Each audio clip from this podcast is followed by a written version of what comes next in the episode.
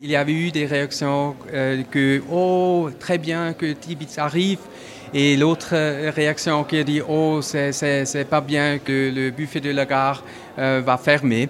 Et on a vraiment euh, euh, embrassé toutes les réactions. On a beaucoup parlé avec les gens et écouté pour savoir qu'est-ce qu'on doit faire pour euh, enthousiasmer aussi les, les autres ici à Lausanne.